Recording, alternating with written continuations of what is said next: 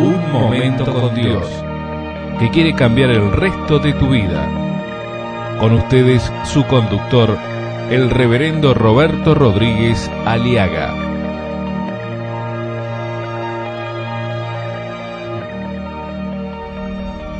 Tenemos que especializarnos en Dios, pensar en Dios, hablar de Dios, invocar el nombre de Jesús.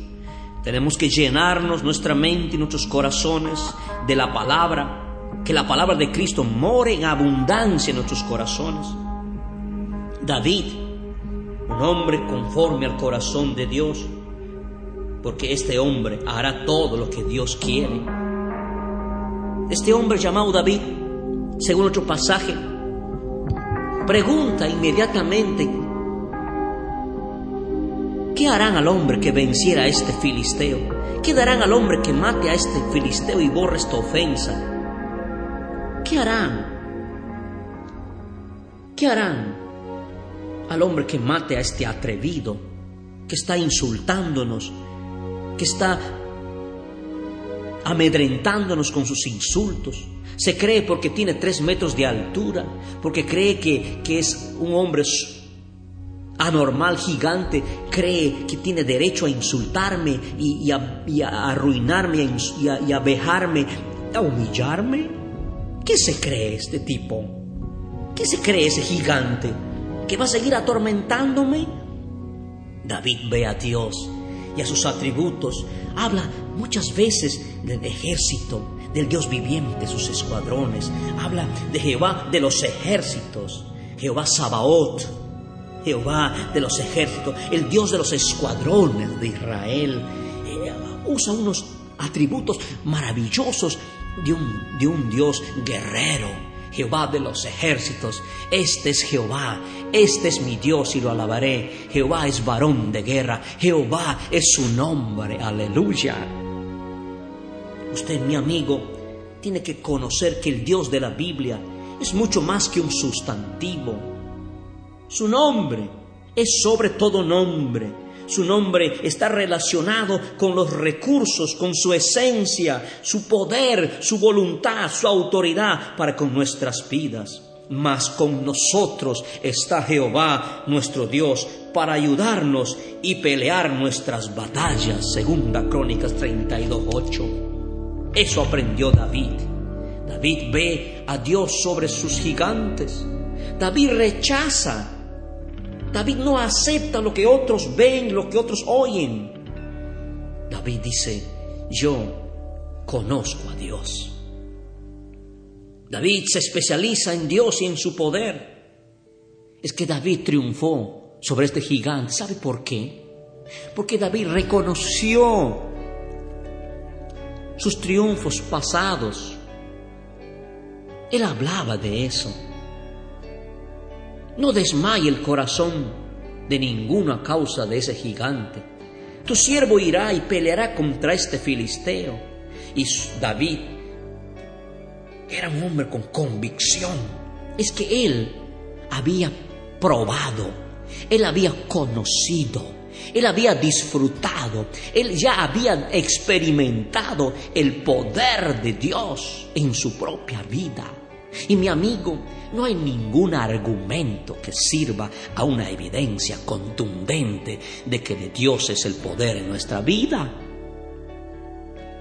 Dice que Saúl lo desanimaba. Le dijo, David, no podrás ir tú contra aquel gigante para pelear con él, porque tú eres muchacho y él es un hombre de guerra desde su juventud. Y David no acepta, no acepta esas falsas ayudas, esos falsos conceptos que tiene el rey Saúl para él, para David. David dice, no, mi rey, tu siervo yo era pastor de las ovejas de su padre. Y cuando venía un león o un oso y tomaba algún cordero de la manada, mi rey le dice, salía yo tras él y lo hería y lo libraba de su boca. Y si se levantaba contra mí, pues yo le echaba mano de la quijada y lo hería y lo mataba. Fuese león o fuese oso, tu siervo lo mataba y este filisteo incircunciso, y este hombre, y este charlatán que ha desafiado a los ejércitos del Dios vivo, yo mismo lo voy a hacer trizas.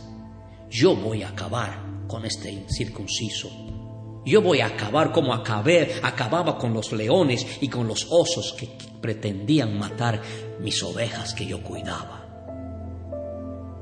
Y añadió David, Jehová que me ha librado de las garras del león. Si Dios me ha librado de las garras de leones y de osos, también me librará de este filisteo.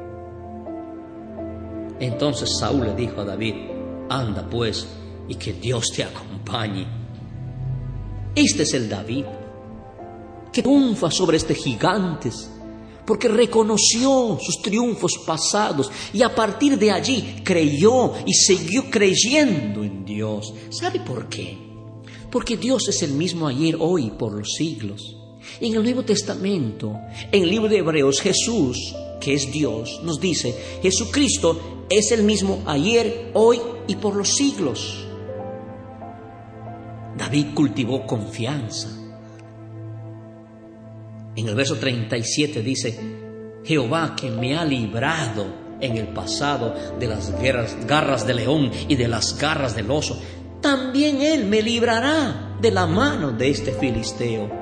¿Sabe lo que hace David? David no solo se especializa en Dios, en su poder, en conocer quién es Dios, sino que David también reconoce sus triunfos pasados.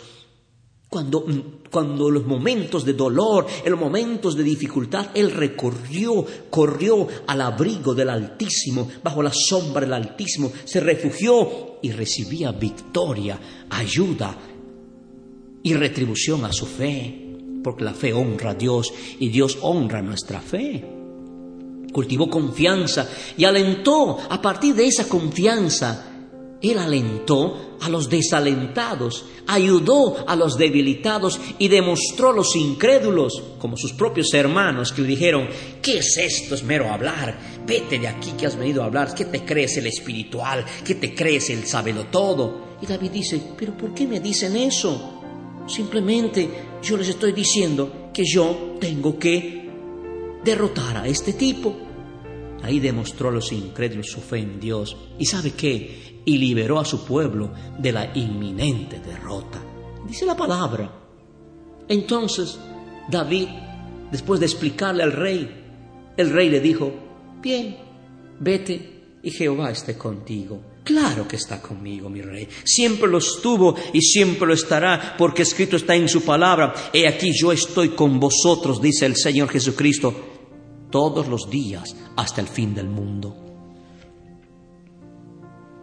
David también se aleja de las personas que no saben ni pueden ayudarle. Me encanta ese pasaje. Dice que cuando él fue a decir, hizo esta pregunta, ¿qué darán, qué darán al, al hombre que, que venza a este gigante? ¿Qué harán y oyéndole hablar, dice Eliab, su hermano mayor con aquellos hombres, se incendió su ira contra David y dijo, ¿por qué has descendido acá? ¿A quién has dejado aquellas pocas ovejas en el desierto? Yo conozco tu soberbia y la malicia en tu corazón, que para ver la batalla has venido. Pero David le respondió, ¿y ahora qué hice? ¿Que ya no puedo ni hablar? Y David se alejó de sus hermanos. Este es otro principio cómo vencer a los gigantes, a los problemas, a las dificultades, a las enfermedades, cómo vencer a la, derrota, cómo salir del estado de, ser de estar derrotado, cómo salir de la depresión, cómo salir del poder del pecado, cómo lidiar contra las imposibilidades. Aquí hay otro mensaje. Tienes que alejarte de ciertas personas que no saben ni pueden ayudarte personas que no creen en Dios, personas que no creen en su palabra, personas que malinterpretan tu dificultad y tu deseo y, tu intención de derribar tus gigantes. Tienes que alejarte de ellos. ¿Sabe por qué? porque los milagros, las cosas sobrenaturales de Dios se hacen siempre, siempre en la intimidad de nuestra fe con Dios. Romanos capítulo 14, 22, el apóstol Pablo dice, ¿tienes tu fe? Tenla para contigo delante de Dios, porque no es de todos la fe. Eso es el principio. David, tienes que alejarte. Y es un principio. Ya en el Antiguo y en el Nuevo Testamento era una práctica. Y Jesús lo dijo en el Nuevo Testamento. Cuando ores, ciérrate en tu aposento, cierra tras tu puerta y ora en secreto a tu Padre. Y tu Padre que te oye en secreto, en público te ha de recompensar. Pasajes que tienen una connotación y un significado espiritual de este principio que a veces tenemos que alejarnos de ciertas circunstancias externas, de personas que no creen en Dios, no creen en la palabra, que malinterpretan tu dificultad, que no tienen ni siquiera el deseo ni la intención de ayudarte a derribar tus gigantes. A veces tienes que hacerlo a solas con Dios. Porque una cosa es estar a solas con Dios y otras cosas es vivir a solas de Dios. Y ahí está. Jesús mismo hacía eso. Dice que cuando fue para ayudar a Jairo, que su hija había muerto, dice la Biblia, cuando llegó él al velorio, echó a la gente, sacó a toda la gente y solo dejó entrar a Pedro, Jacobo y Juan y al padre y a la madre, y cerró la puerta. Y ahí dentro, entre esa intimidad, lejos de los escépticos, lejos de los incrédulos, lejos de los que no saben y no pueden y no creen en el poder de Dios, lejos de ellos, le dijo a la chica, a la niña, Talitacum, niña, a ti te digo, levántate. Y se levantó y lo resucitó. El apóstol Pedro imitador de su Señor, de su Salvador y Maestro, hace lo mismo. Y dice que cuando ella, él, cuando él en el libro de los Hechos, él, a él lo llamaron para que venga a orar por una famosa sierva, una mujer que había dado todo por el Señor, una mujer que amaba al Señor, llamada Dorcas, allá en la ciudad, un pueblo llamado Jope. Esta mujer dice que estaba, que era una mujer que abundaba en buenas obras y en limosnas que hacía. Y aconteció que un día enfermó y murió, y el gigante de la enfermedad pudo contra ella y lo mató. Después de lavada, lo pusieron en una sala en pleno velorio lo mandan a llamar a Pedro. No tardes en venir a nosotros. Levantándose entonces Pedro fue con ellos y cuando llegó le llevaron al velorio le rodearon todas las viudas, llorando y mostrando las túnicas y los vestidos que esta mujer Dorcas hacía cuando estaba con ellos. Entonces, ¿qué hace Pedro?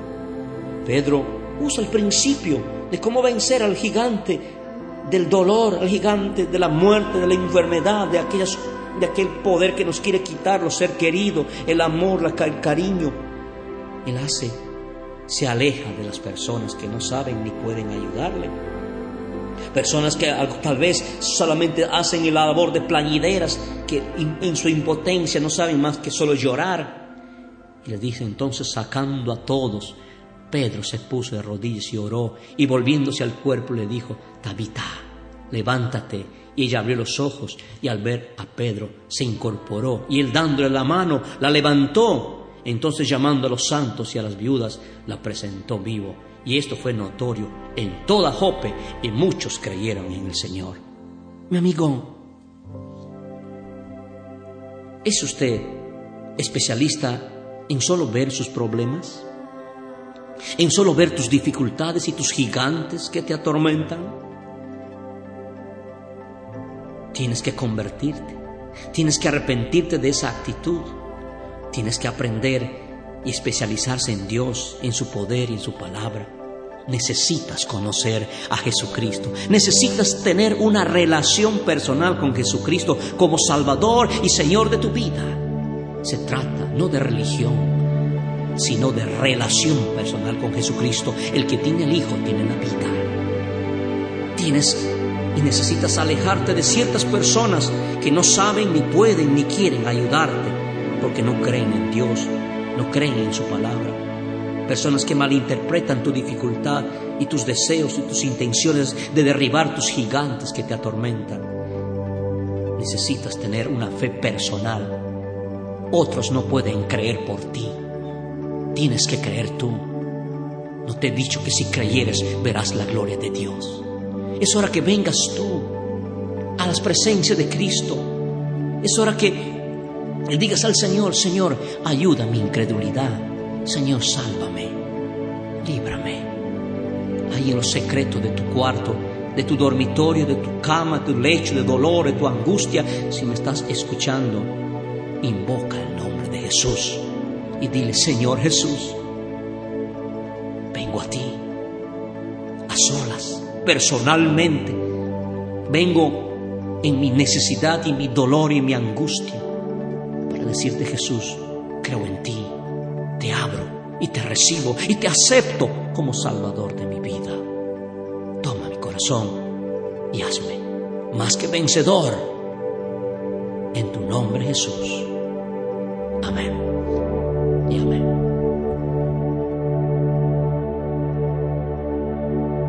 Escuchar nuestros programas ingresando a www.unmomentocondios.com.